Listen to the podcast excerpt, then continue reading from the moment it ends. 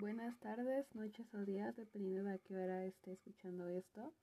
Eh, estamos haciendo este podcast con el motivo de explorar las herramientas de comunicación digital con las que contamos actualmente y elegimos esta ocasión el medio de el audio en este podcast donde explicaremos algunas otras cuestiones acerca de la comunicación digital. Primero explicaremos qué es la comunicación digital. Es un concepto que ha ido ganando importancia a lo largo de los últimos años.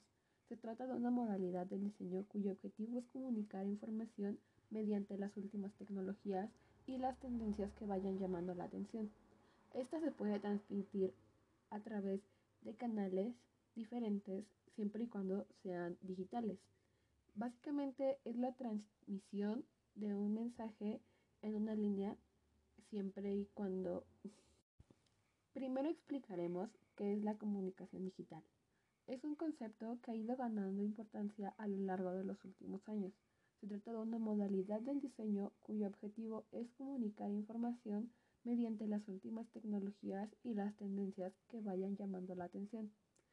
Algunos medios donde se puede distribuir esta forma de comunicación son los canales online, los sitios web, las redes sociales, los blogs, entre otras. Te permiten contactarte con otras personas a través de un medio digital. Te puedes comunicar y se puede comunicar cualquier tipo de mensaje siempre y cuando sea por un medio digital.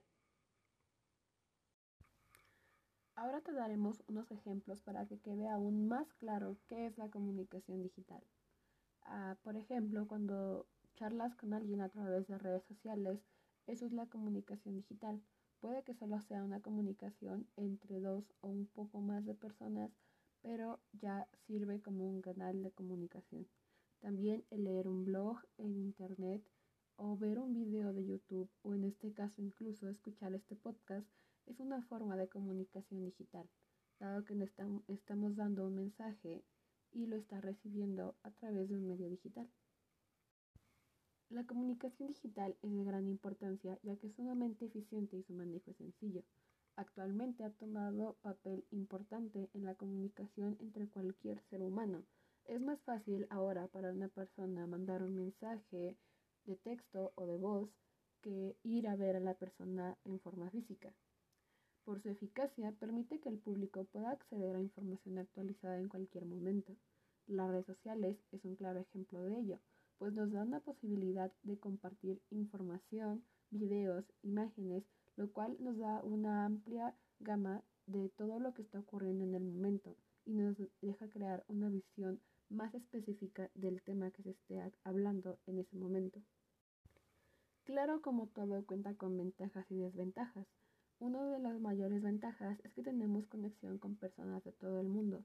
Dado que ya no se necesita tanto una interacción personal física, es más fácil conectarse con cualquier tipo de personas con la que desees hablar, incluso de un tema en específico. Y es más fácil hablar incluso a través de estos medios porque puedes o no mostrar tu cara y eso a algunas personas les da confianza. También del mismo modo, si hablas con una persona de otro país, hay herramientas que te ayudan a entender mejor el idioma que hable y que te ayuda a darte a entender mejor con esa persona también. Una de estas ventajas es, como ya le mencionamos, la posibilidad de practicar idiomas. El hablar con las personas de otros lados del mundo te ayuda a ampliar tu visión también del mismo. Incluso es más fácil conectar con familiares o amigos a través de la distancia. Si algún familiar tuyo está más lejos y no puedes contactar con él de forma personal, pues puedes mandarle un mensaje. Alguna llamada también puede servir. Claro también cuenta con desventajas. Una de las mayores es la falta de interacción con el mundo real. Dada la comunidad que nos brinda el estar a través de una pantalla, es más difícil salir de este caparazón en el que te aíslas, en el que te sientes seguro a salir con el mundo e interactuar con personas reales, incluso a sabiendas de que la interacción personal va a ser diferente a la interacción digital. También viene con ello el sentimiento de soledad, porque a pesar de estar contactando con personas, siempre se necesita la presencia física de alguien a tu lado para no sentir ese sentimiento de soledad. Para el turismo, esta relación tiene un carácter particular.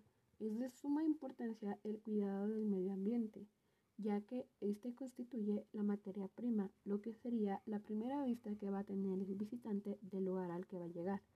Por lo cual se trata de mantener un cuidado constante y un buen desarrollo en el medio ambiente en el que se esté desarrollando el ámbito turístico.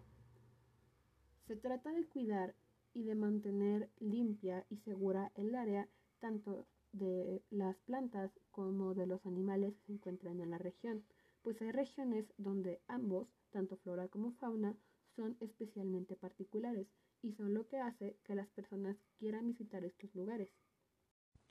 Sin embargo, el crecimiento del turismo a escala rápida ha traído problemas consigo, sobre todo por el impacto en las relaciones naturaleza-sociedad.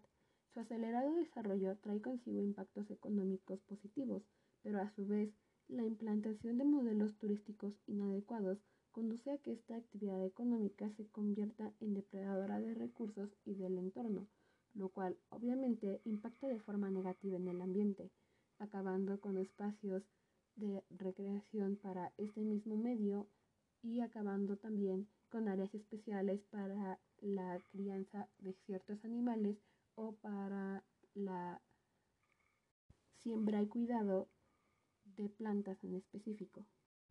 En rasgos generales se puede decir que el turismo tiene una relación buena y a la vez mala con el medio ambiente.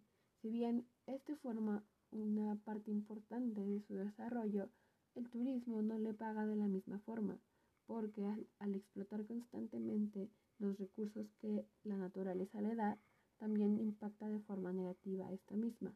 Si no se cuida bien, se podría perder este desarrollo ambiental y este turismo de naturaleza que suele darse en países comúnmente como México, dada su extensa riqueza en diversos ambientes naturales.